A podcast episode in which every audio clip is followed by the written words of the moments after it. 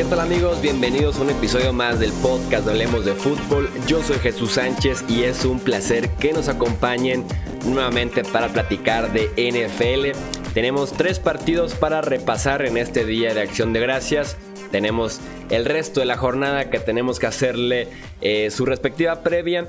Vamos a comentar también de imagen de playoffs y claro, tenemos por primera vez en la temporada escenarios de playoffs.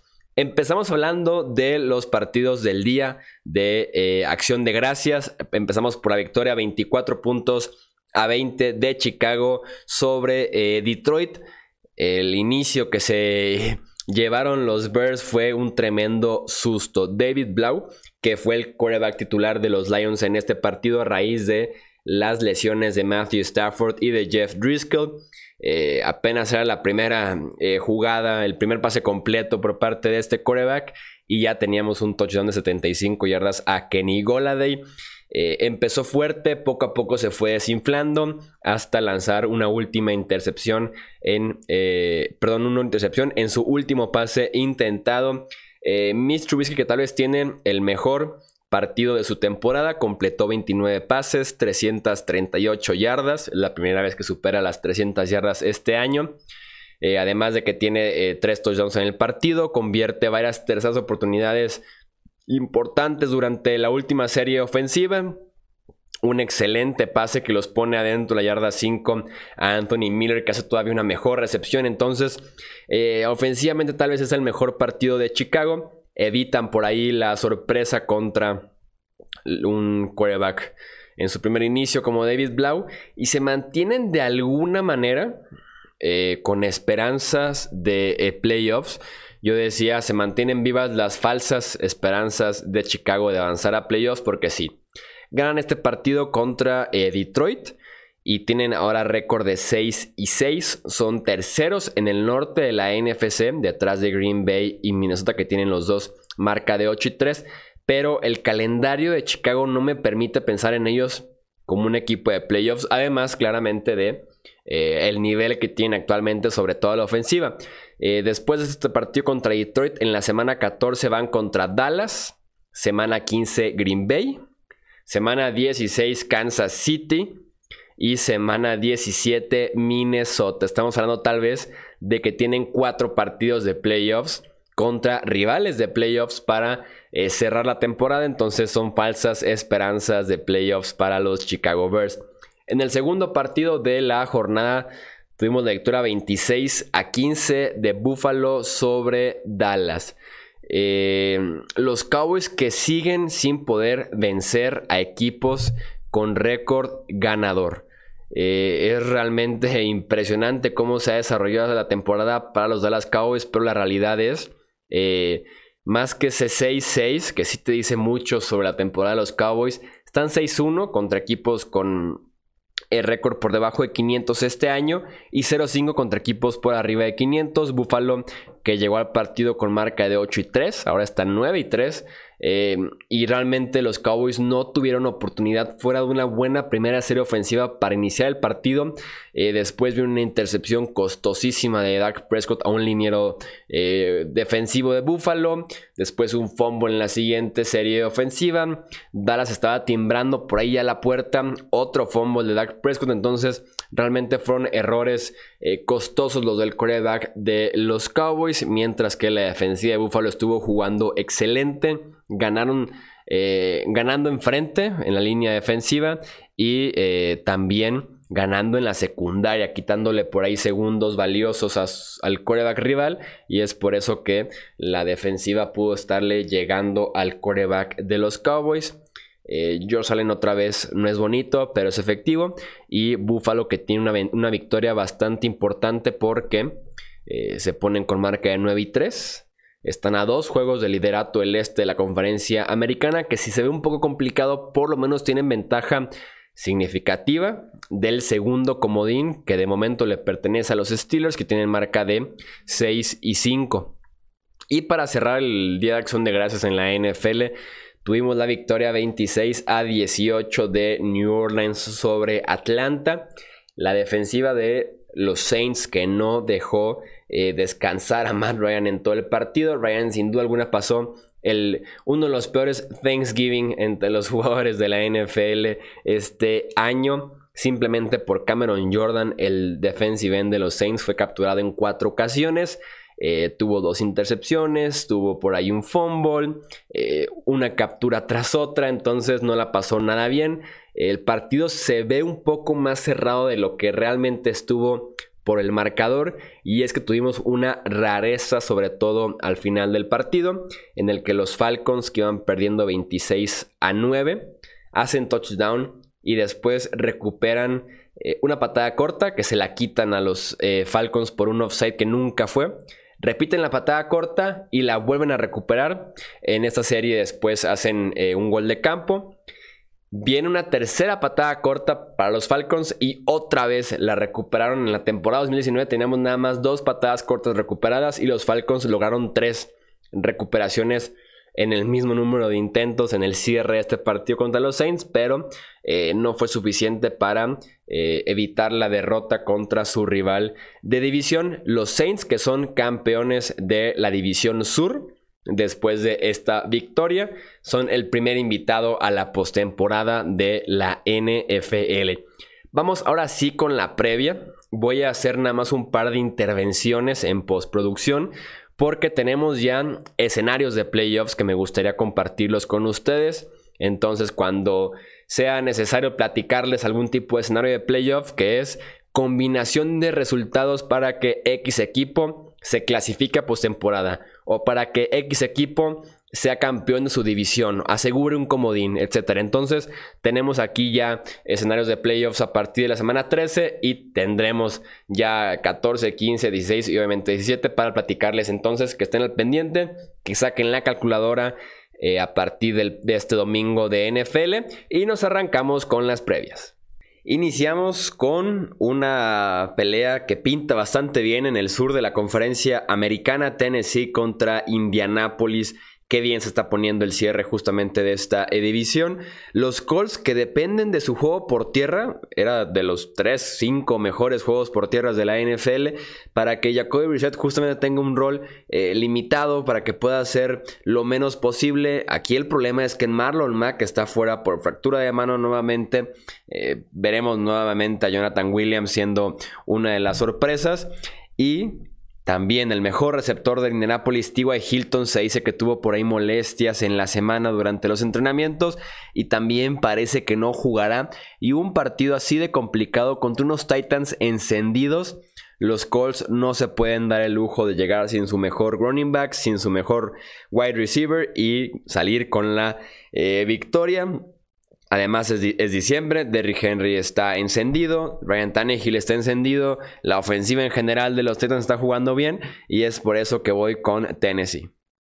Ok, Chuy, eh, te voy a hacer segunda, es favorito Colts, eh, lo entiendo, Colts es un equipo que tradicionalmente le tiene tomado la medida a los rivales de la división, sobre todo a los Tennessee Titans, que sé de, de carne propia, porque nuestro productor es Titán, eh, que se frustran cada que se enfrentan a los Colts, no encuentran la forma de ganarles. Yo creo que esto cambia esta semana, no me importa que los Titans estén a domicilio, diste todas las buenas razones, es básicamente el momento anímico y de, de puntos ofensivos y defensivos que está viviendo Titans versus un equipo muy lastrado por el tema de las lesiones en el lado de, los Colts. Obviamente van a tratar de establecer el juego terrestre, pero ya incluso perdieron una ala cerrada de Eric Ebron, así que no, no, no lo veo. Yo creo que gana Titans por menos de un touchdown.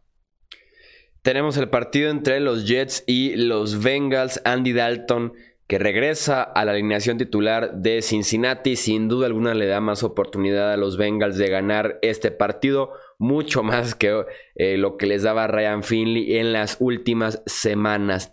Aquí el detalle es que van contra unos Jets que justamente hablando de encendidos, esa es la definición de esta ofensiva de los Jets, que tienen tres victorias consecutivas, que tienen tres semanas también seguidas anotando por lo menos 34 puntos. Livion Bell y Sam Darnold, que vienen tal vez de los mejores juegos del año para ellos en Nueva York. Y la defensiva de Cincinnati, que no ofrece mucho reto para ellos. Eh, tengo que ir con los Jets. Sí, no, no, hay más, Chuy. O sea, ha mejorado Sam Darnold. Están teniendo jugadas muy creativas en zona roja. Eh, Le'Veon Bell contribuyendo por aire, porque en verdad por tierra no se puede con esa línea eh, ofensiva y adecuadas contribuciones de la cerrada eh, Brian Griffin y de Robbie Anderson en profundidad. Eh, o sea, en el ataque los Jets están dando síntomas de mejora muy notorios y creo que eso es muy superior a lo que ahorita podríamos estar esperando de unos Cincinnati Bengals que sí, recuperan Andy Dalton y creo quizás los últimos dos juegos los hubieran ganado con Andy Dalton bajo su centro, pero ya con tan tarde en la temporada con récord de 11, de 0-11, no, no veo a estos Cincinnati Bengals tratando de darle una victoria a su equipo, los veo simplemente desahuciados, creo que aquí Jets también suma la victoria. Pasamos al que tal vez es el partido de la temporada 2019 en la NFL, que es... ¿No, era Jets Bengals? No, de hecho es el de Washington visitando a Carolina, me refiero a ah, ese. Ah, claro, perdón, tienes toda la razón. sí, la defensiva de los Panthers, no te creas. Eh, San Francisco contra eh, Baltimore, eh, los Ravens que se convirtieron en el primer equipo en la historia de la NFL. Este dato me encanta porque define lo que han sido los Ravens y la racha que traen ahorita. Son el primer equipo en la historia de la NFL en vencer por 34 o más puntos a equipos con marca ganadora en semanas consecutivas. Eh, les voy diciendo desde ahorita, super spoiler alert, San Francisco no se va a convertir en el tercer equipo que vencen por 34 o más puntos.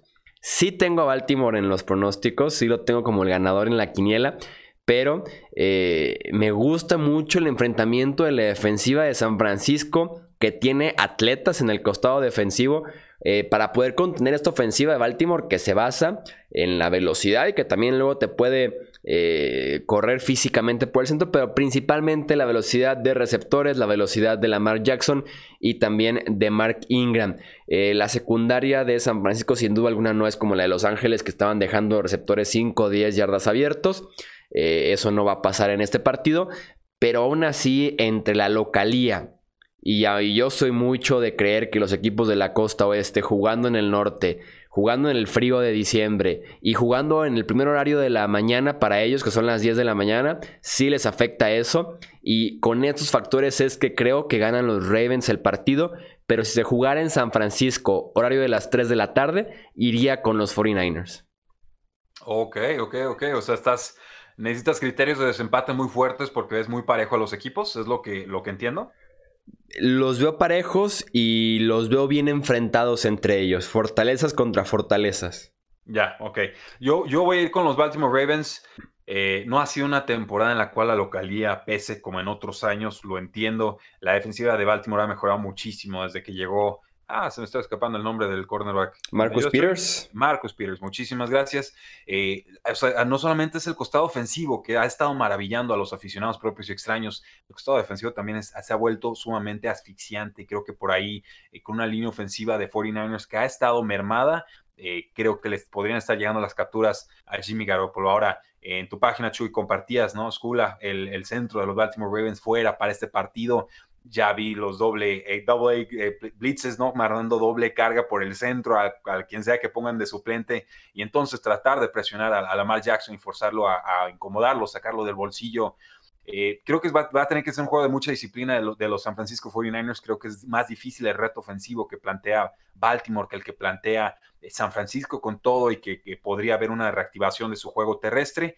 Voy a irme con, con Baltimore simplemente porque si algo aprendido de esta, de esta faceta ofensiva que tienen los Ravens en estos momentos es que equipo que debuta contra ellos o que se enfrenta a Baltimore por primera vez, generalmente es equipo que pierde. Es, la ofensiva de Ravens es tan distinta a todo lo que existe en estos momentos en la NFL que las defensivas no, no tienen forma de prepararse para esa velocidad y esos esquemas. Por eso creo que un reenfrentamiento de estos equipos en un teórico Super Bowl eh, sería quizás más favorable para San Francisco, o como podría suceder con unos Patriotas a futuro. Pero por el momento, primera vez que se enfrentan, me voy a quedar con eh, Baltimore.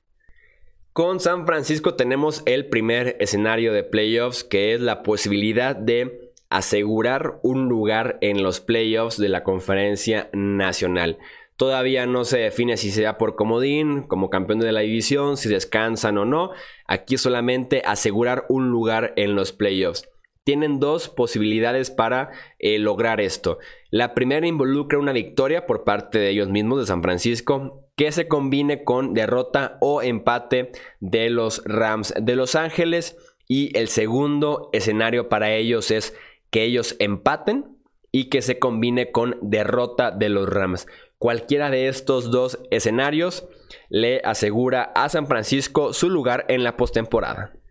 Este partido de San Francisco contra Baltimore es de los mejores de la semana, de la temporada, de los últimos 3, 5, 10 años en la NFL. Y para que sea mucho más interesante, para que realmente se animen a elegir un ganador, los invito a apostar en este partido en strendus.com.mx porque Strendus es la plataforma en línea que tiene todo el entretenimiento que nos encanta aquí como aficionados de la NFL porque tiene apuestas deportivas y también tiene Daily Fantasy. Si se registran y utilizan en su registro el código deportes, les dan un bono de 400 pesos para empezar a jugar. Y los invito de verdad a que jueguen en este partido de Baltimore contra San Francisco que pinta bastante, pero bastante interesante. Les repito, strendus.com.mx, código deportes. De todos modos, toda la información la encuentran aquí en la descripción del podcast. Pasamos ahora sí al que es, bueno, ya dijimos que es el partido de la semana San Francisco-Baltimore. Dejemos como segundo puesto este Washington contra Carolina. Y ahora sí. de la década. Sí, suena bien. Suena bien y después de la previa que vamos a hacer ahorita, la gente se le va a mm. antojar todavía más ver este partido en lugar de estar viendo el de San Francisco.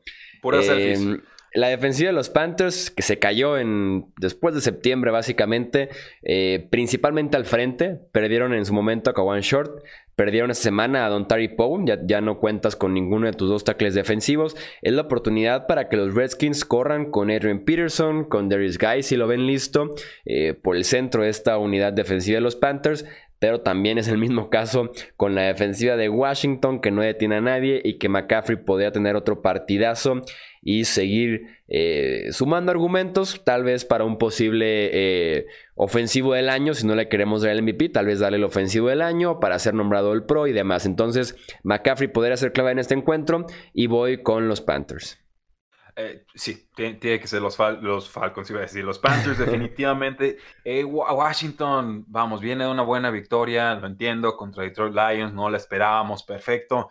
Su que estaba en la banda tomándose selfies con la grada antes de que acabara el partido. O sea, tuve que mandar al pobre Case Keenum en qué rodilla y, creo que se necesita un poquito más de disciplina que eso para ganarle a, unas Panteras que sí, en defensiva no son las que hubiéramos esperado en otras, en otras épocas.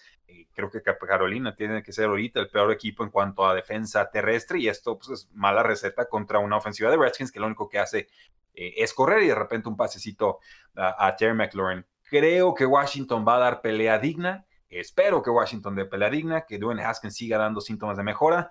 Pero, pero es Panteras y es Panteras por mucho. Creo que lo que nos mostró que en la semana pasada nos tiene que dar algo más de confianza. Tampa Bay se enfrenta a Jacksonville. Eh, los Jaguars que están corriendo bien, pero la defensiva de los Bucks es top 5, por lo menos por tierra, porque su debilidad está más bien en la parte de atrás, en la secundaria. Y Nick Foles sigue sin encontrarse desde que regresó de lesión. Eh, la defensiva de los Jaguars que simplemente no ha existido recientemente. Se están comiendo 233 yardas terrestres en promedio en los últimos tres partidos. Un clásico del estado de Florida, Tampa Bay contra Jacksonville. Voy con los Jaguars. Yo me voy a quedar con Tampa Bay, Chuy. Es un equipo muy gitano, perdón, lo entiendo. Perdón, voy con los Bucks, voy con los Bucks. leí, mal aquí mi, mi, pronóstico, voy con los Bucks. El pueblo escuchó, Chuy, está sentenciado, te quedaste con, con, con Nick Foles y compañía. No, está bien, te, la respetamos. Sí, Tampa Bay, Tampa Bay tiene mucho potencial ofensivo y creo que lo que nos ha mostrado Jacksonville, sobre todo deteniendo el juego terrestre, es muy pobre. Y me preguntaba yo, ¿por qué sufre tanto Jacksonville? ¿Qué, qué está pasando con ese juego terrestre?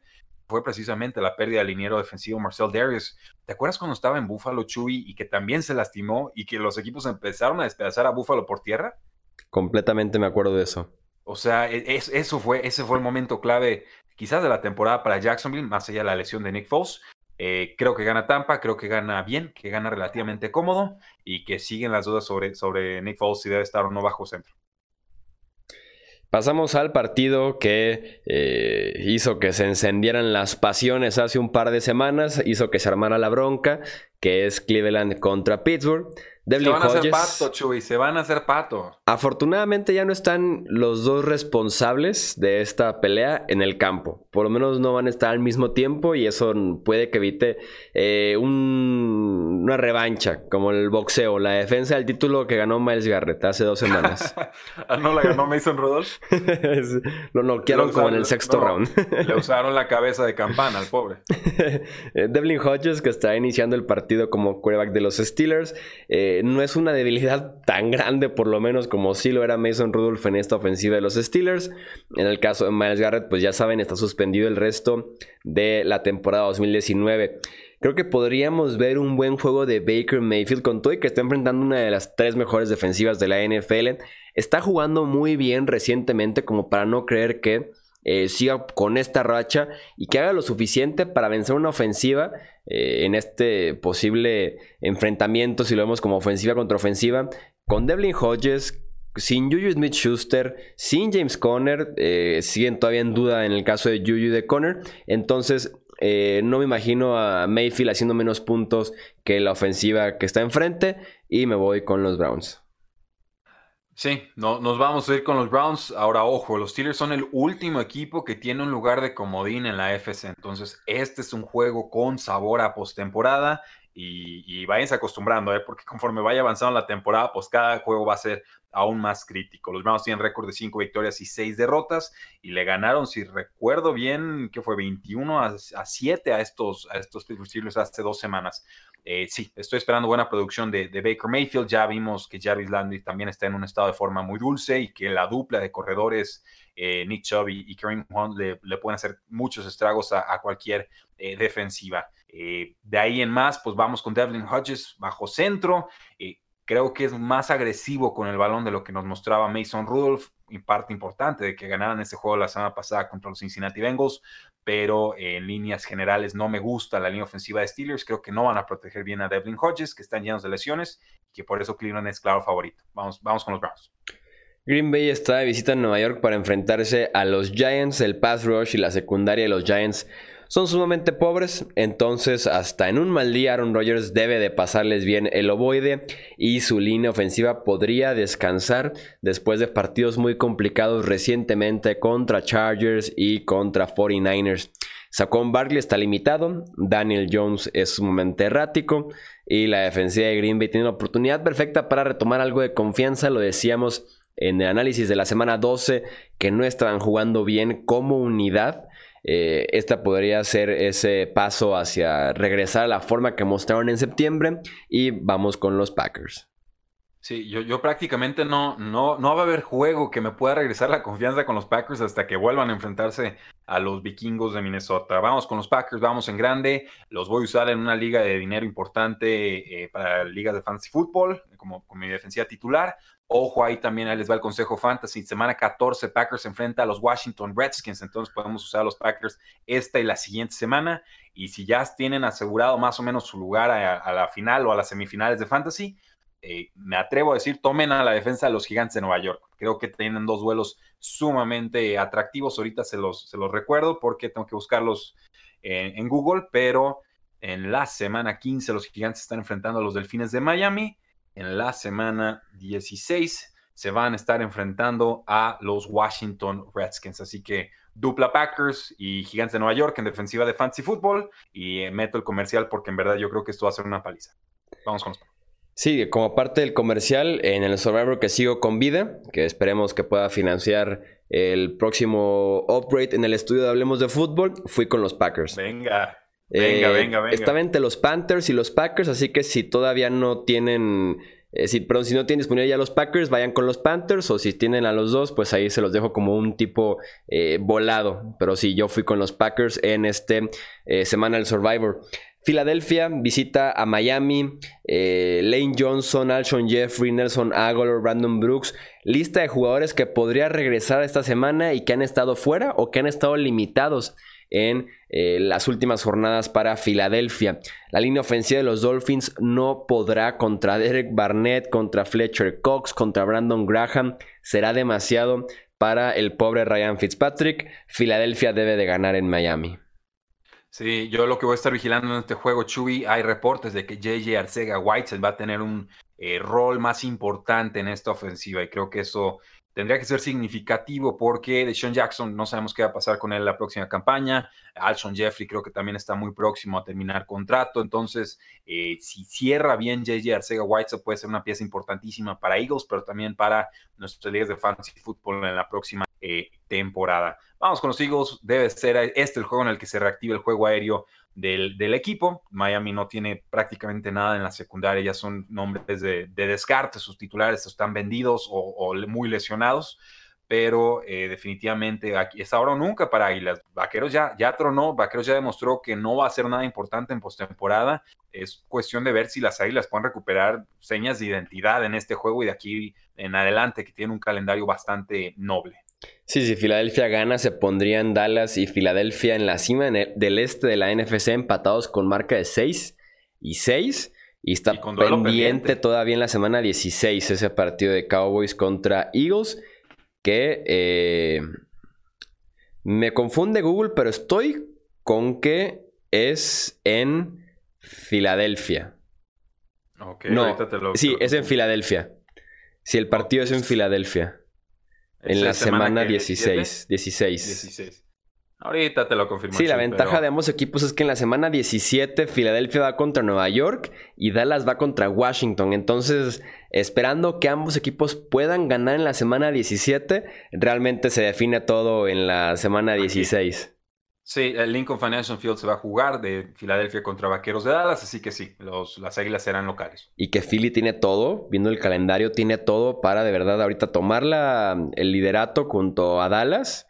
Va contra esta semana en Miami y después Giants, Redskins, Cowboys, Giants. ¿Y Redskins? Ah, ¿Giants está en la, en la 17? Sí, Dallas va contra los Redskins en la 17.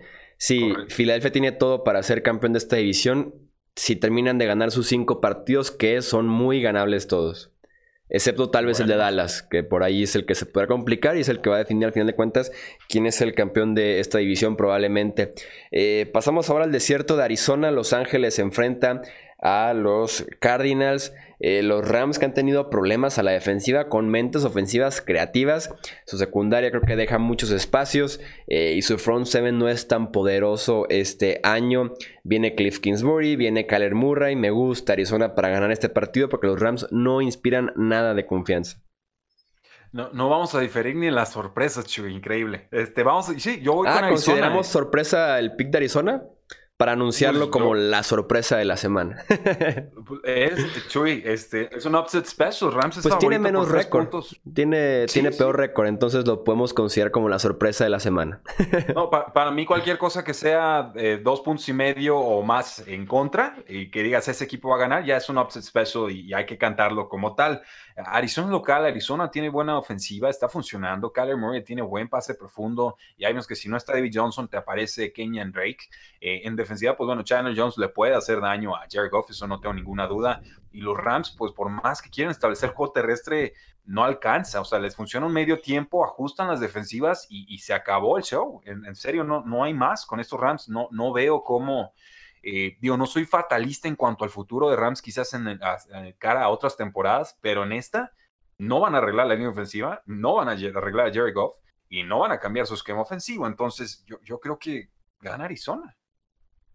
Sí, creo que en ese sentido vamos, estamos de acuerdo, vamos con Arizona en los pronósticos.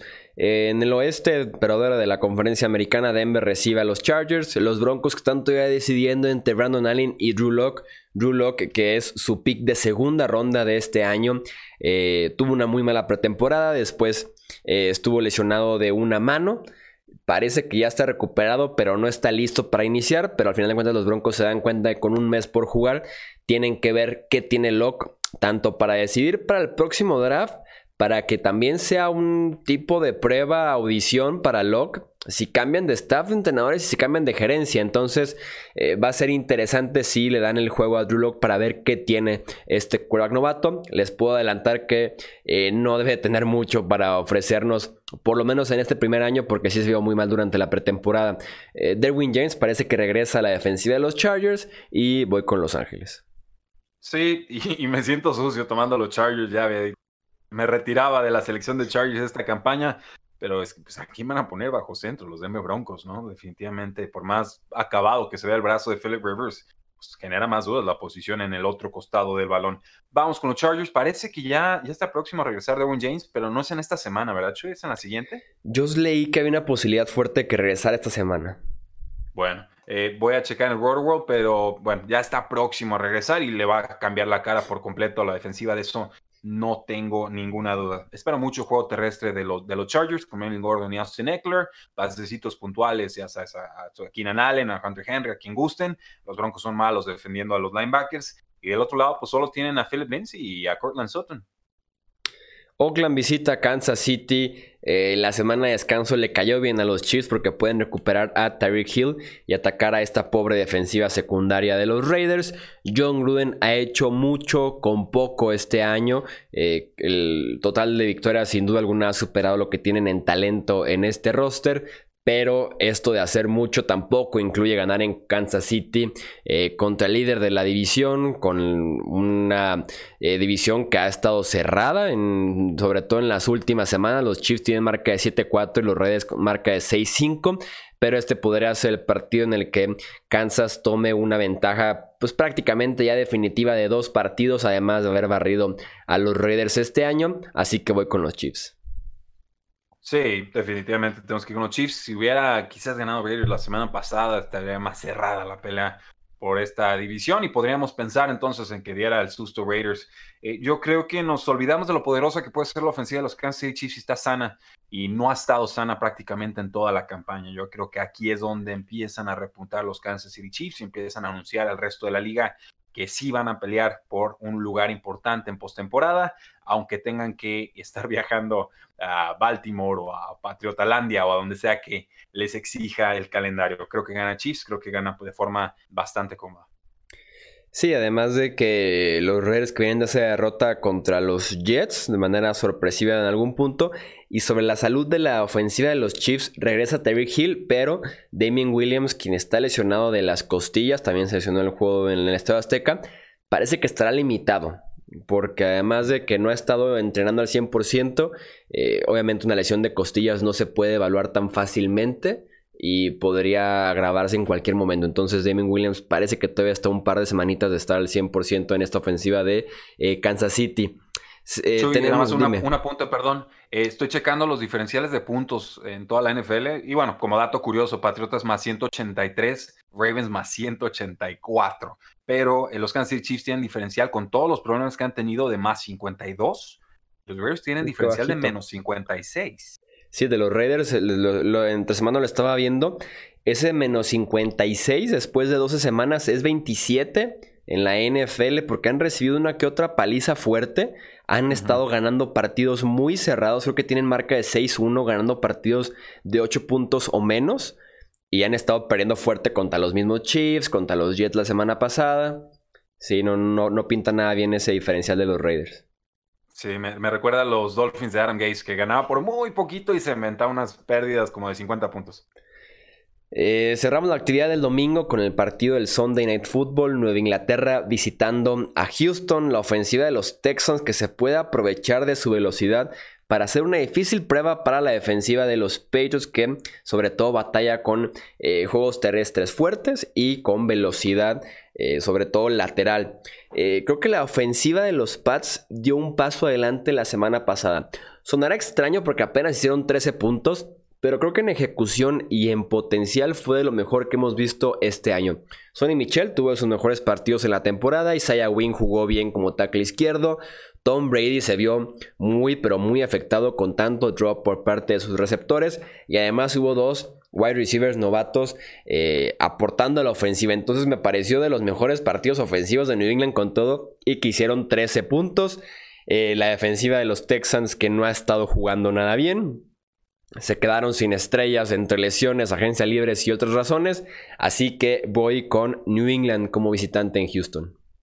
Sí, no, no importa si juegan en, en Foxboro, si juegan en, Texas, si juegan en la Luna. Eh, Bill Belichick tiene récord de cuatro victorias y cero derrotas contra Bill O'Brien, a quien siempre le saca la partida eh, táctica y estratégica. Entiendo que la ofensiva de los Texans es muy poderosa Entiendo que se le puede hacer algo de daño a esta defensiva de Patriotas con el juego terrestre.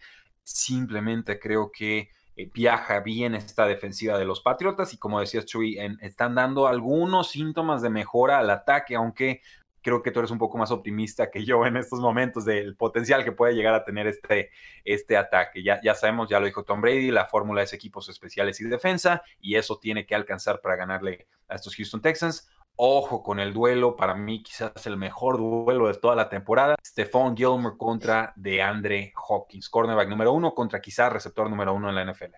Aquí con New England tenemos justamente el segundo escenario de playoffs para un equipo en la semana 13.